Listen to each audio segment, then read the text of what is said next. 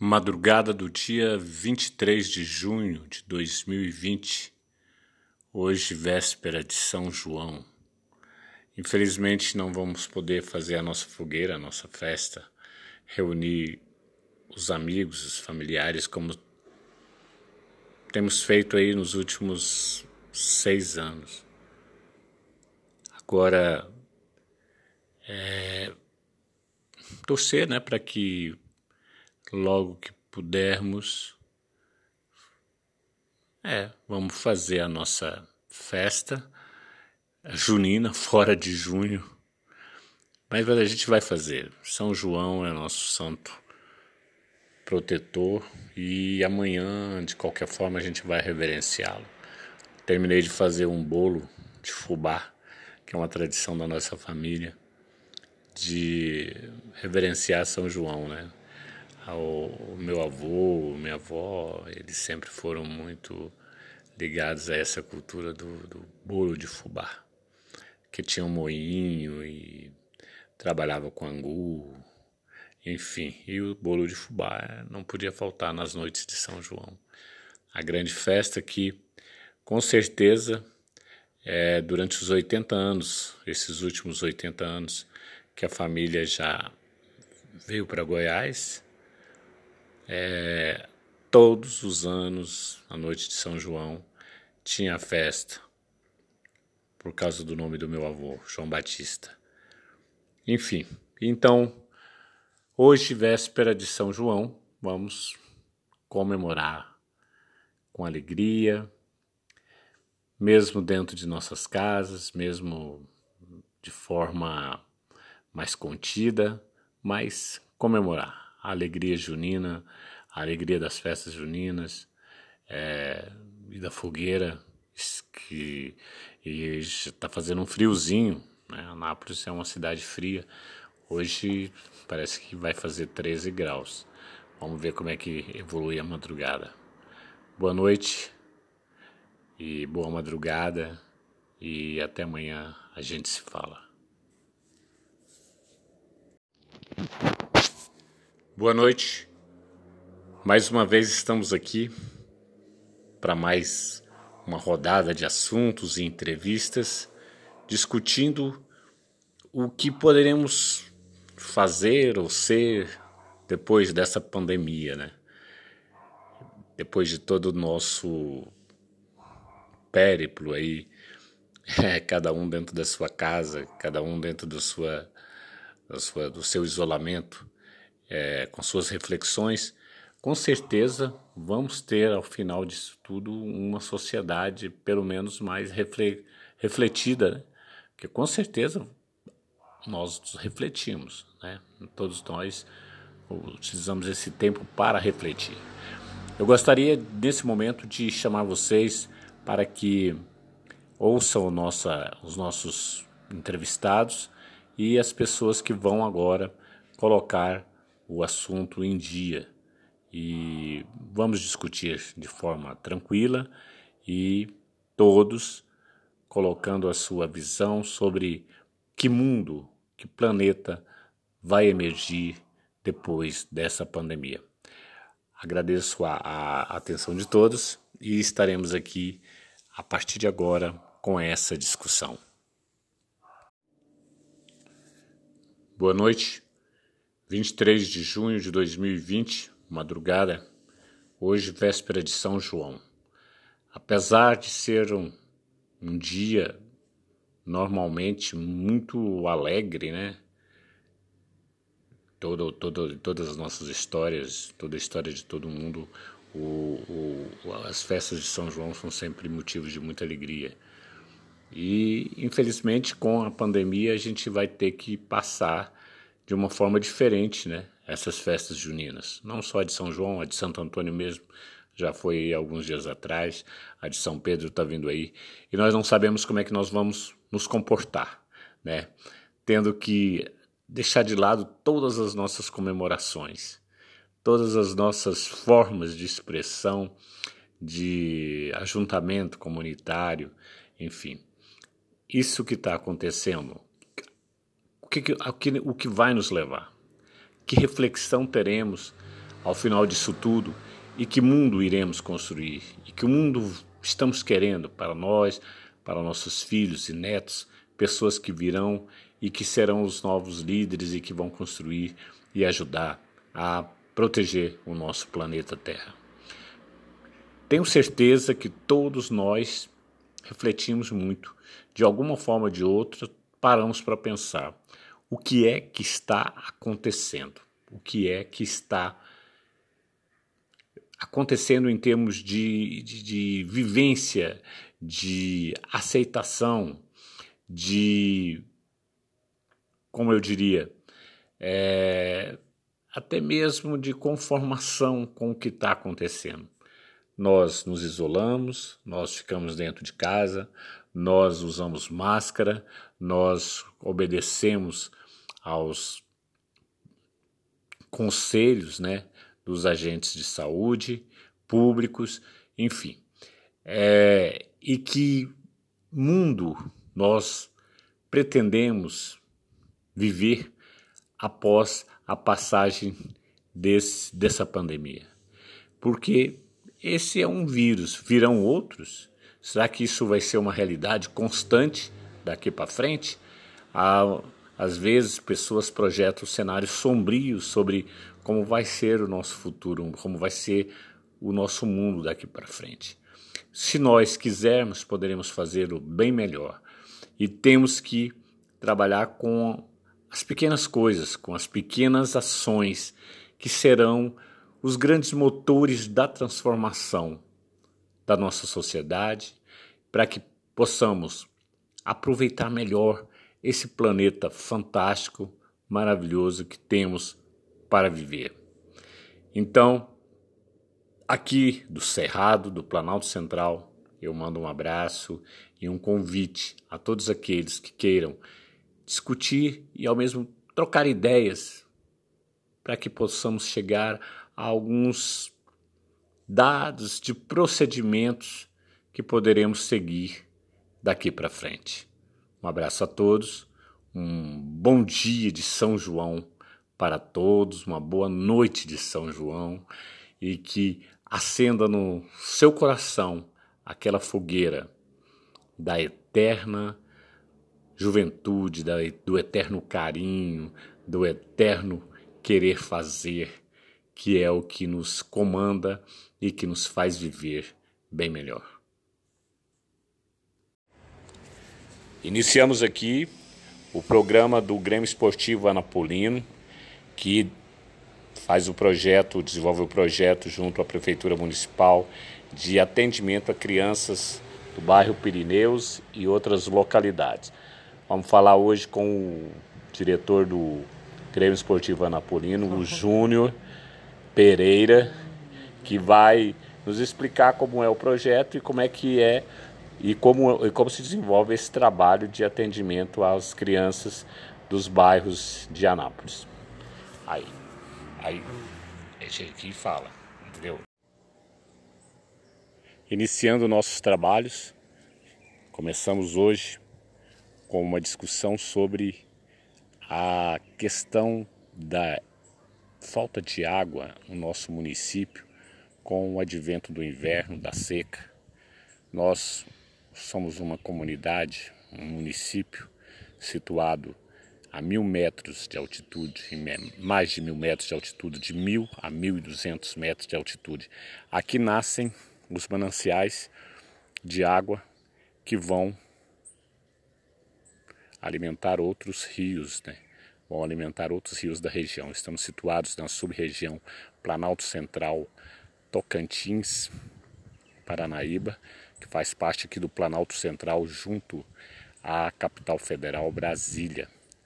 Anápolis, Goiás, é um município que hoje conta com em torno de 400 mil habitantes e cresceu muito e a demanda por água é muito grande e nós não temos grandes cursos de água.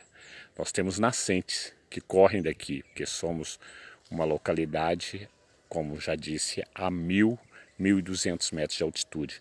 O nosso Rio das Antas, Córrego das Antas, que nasce aqui, corre para a bacia e, e do, do, rio Corumbá, corre para o rio Corumbá e do rio Corumbá vai para o Paranaíba, que depois chega ao rio Paraná e aí vai para o mar.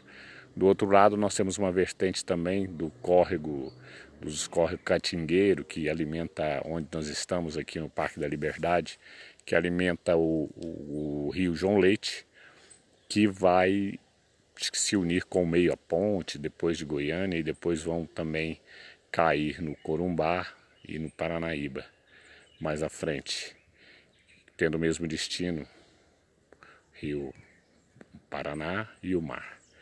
Então, várias dessas questões relativas à, à nossa sobrevivência e dependência desse bem precioso que é a água, que nasce aqui com uma qualidade fantástica. Somos uma estação de extração de água mineral. Aqui tem poços, né? E, e, que foram explorados durante muito tempo, hoje fechados. Nós não temos fontes hoje que, a, por exemplo, a água anapolina, anapolina, que era uma cristalina, aliás, a água cristalina, que é, foi muito comercializada desde os anos 50, e esse posto foi fechado aqui ao lado, no, perto hoje de um bairro chamado Polo Centro. E o parque que tenta preservar o que resta ainda das nascentes, né, de todo o entorno das nascentes. O início das obras da Ferrovia Norte-Sul também impactou bastante as nossas nascentes, né? Porque todo onde inicia, onde passa esse túnel sobre a rodovia BR-060 é, de a ferrovia é, são nascentes. É, todo composto de nascentes. E então da, a gente pode ver que ali foi muito impactado, foi muito prejudicado o meio ambiente e a geração das nossas nascentes. Mas ainda continua, o córrego continua forte e continua correndo e muito maltratado.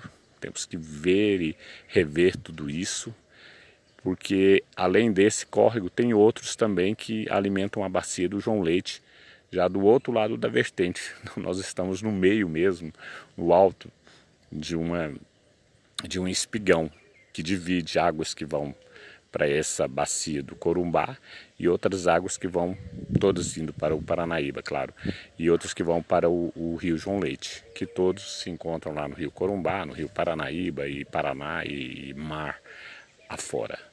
Enfim, e como reconstruir esse, esse, esses, esse mal que foi feito ao nosso meio ambiente ao longo de todas as histórias.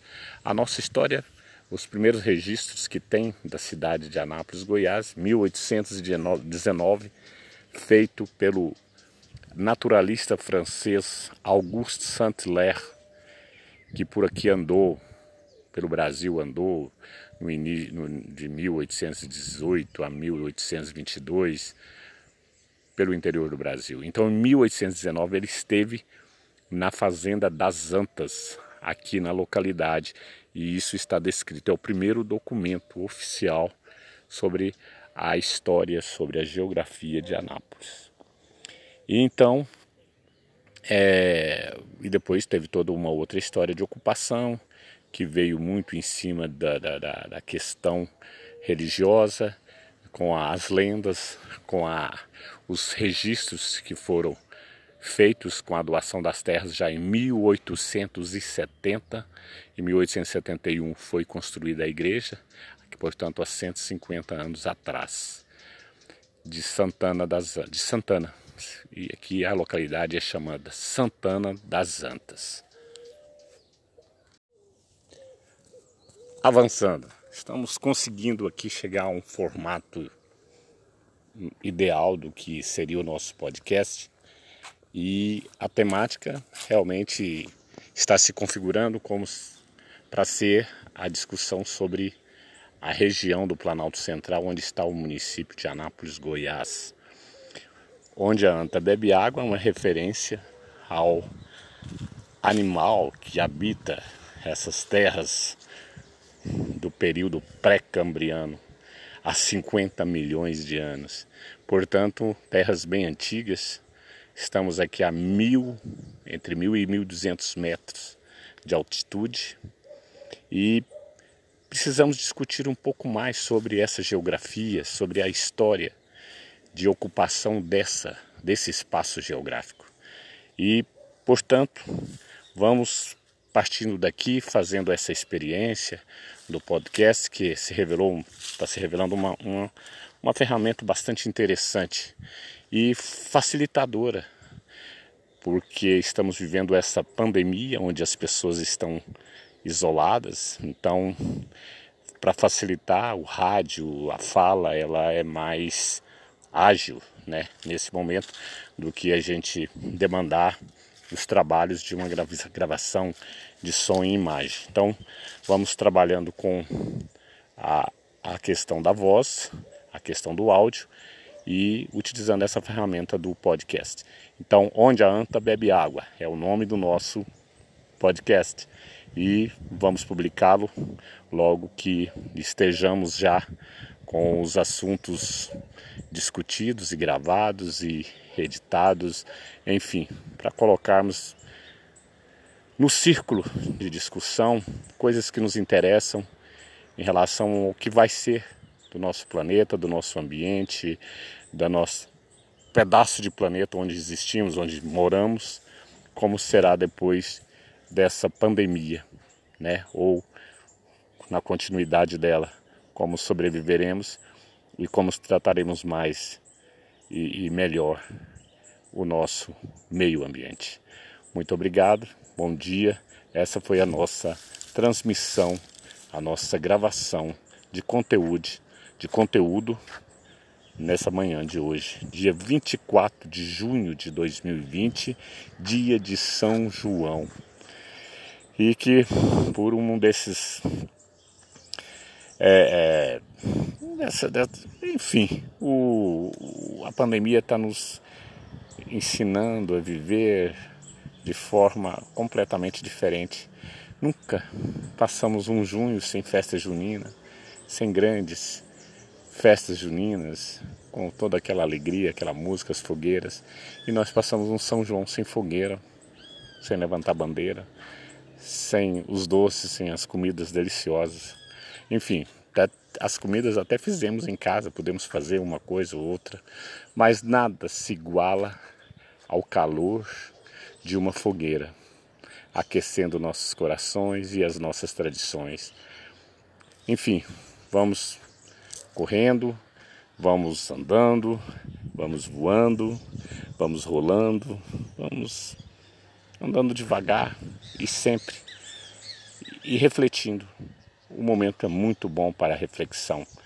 E essa, e essa nossa ferramenta do podcast é um bom momento, é uma boa forma de discutirmos e de colocarmos para circular as nossas ideias, as nossas falas.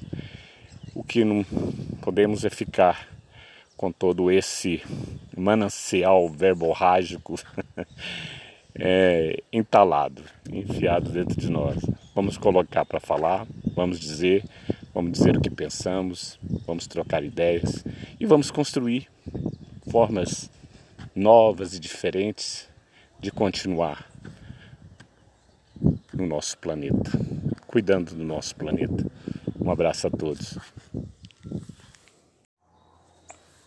Bom dia, 25 de junho de 2020, falando direto aqui do nosso estúdio natural no Parque da Liberdade.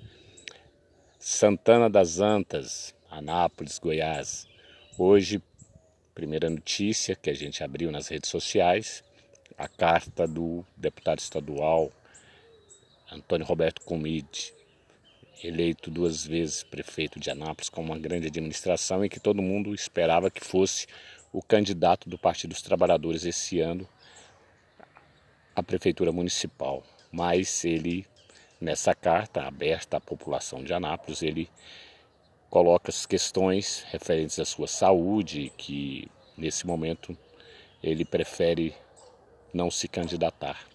Então, a candidatura que era esperada por muitos e como um retorno certo à prefeitura municipal, vai deixar de ser é, colocada aí para a população, os eleitores terem mais essa escolha. Enfim, e a vida segue.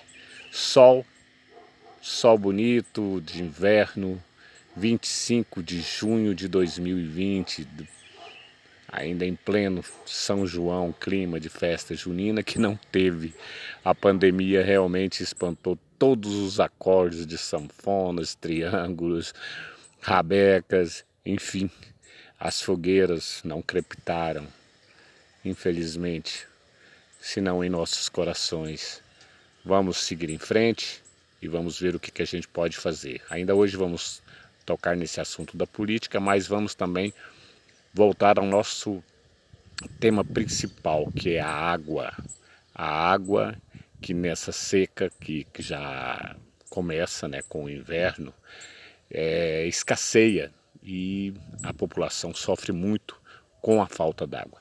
Então nós vamos discutir porque acaba de ser também aprovado no Congresso uma lei lá para que vai para sanção.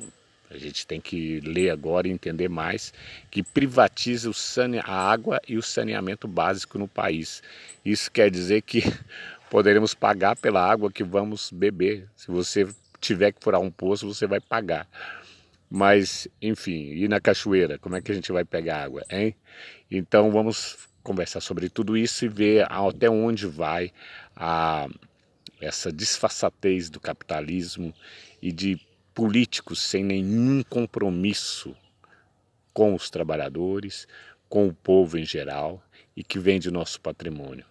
Enfim, enquanto capitais importantes como Paris, Berlim, todos voltaram a reestatizar o seu sistema de saneamento básico e água, o Brasil indo nessa contramão. Como sempre, na contramão, né? Na Covid-19 estamos enfrentando aí o maior problema, a maior mortandade, o maior morticínio por causa das políticas equivocadas e genocidas mesmo de quem dirige o país.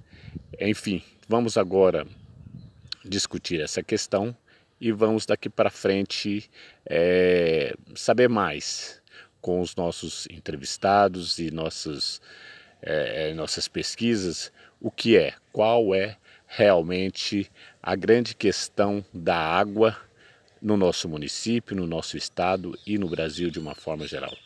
Um abraço a todos e vamos a, ao nosso programa. Sobre, sobre os 150 anos, o que, que é? Nós estamos formando uma comissão e o objetivo é prepararmos uns festejos, alguns eventos, com exposição, com celebrações religiosas e também de caráter social, para festejarmos os 150 anos da inauguração da primeira capela em honra à Senhora de Santana. Lembrando que foi em torno dessa capela que surgiu o primeiro arraial que deu origem à cidade de Anápolis. Então, é um fato muito importante para a nossa história, para a nossa cidade, e nós não podemos deixar passar em branco esse fato, 150 anos de inauguração da primeira capelinha em honra a Santana. Então, nós estamos formando a comissão para prepararmos esses festejos. Falta mais ou menos um ano e meio. E nós queremos, então, realmente preparar com muito carinho, com muito gosto, com muito amor essa solenidade, essa solenidade e estamos trabalhando em função desse objetivo. Essas são as palavras do professor Reinaldo Guzmão, que está buscando dados e mais. É informações sobre a primeira capela de Santana, construída no ano por volta de 1870, 1871. Então, que, né, é, na verdade, né, nessa data estaria completando, então, esse ano de 2021, o, cento, o Sesc Centenário, né, os 150 anos de construção da capela, que é basicamente o fundamento da história da cidade de Anápolis. E que, antes disso, só teve a carta de eh, Saint-Hilaire, Augusto Saint-Hilaire, em 1816, como, como referência da história napolina, e depois a construção da outra capela, que não se sabe que ano ela foi erigida, que foi a anterior à matriz de Santana atual, de 1942. 1942. Então, é, nós estamos é, buscando essas informações. O professor Reinildo Guzmão vai voltar a nos falar é, de, de outros dados que ele vai, vem obter durante as suas pesquisas e já pedindo para que todos se sintam é, responsabilizados, anapolinos, em fazer essa comemoração que é parte da própria história da fundação da cidade.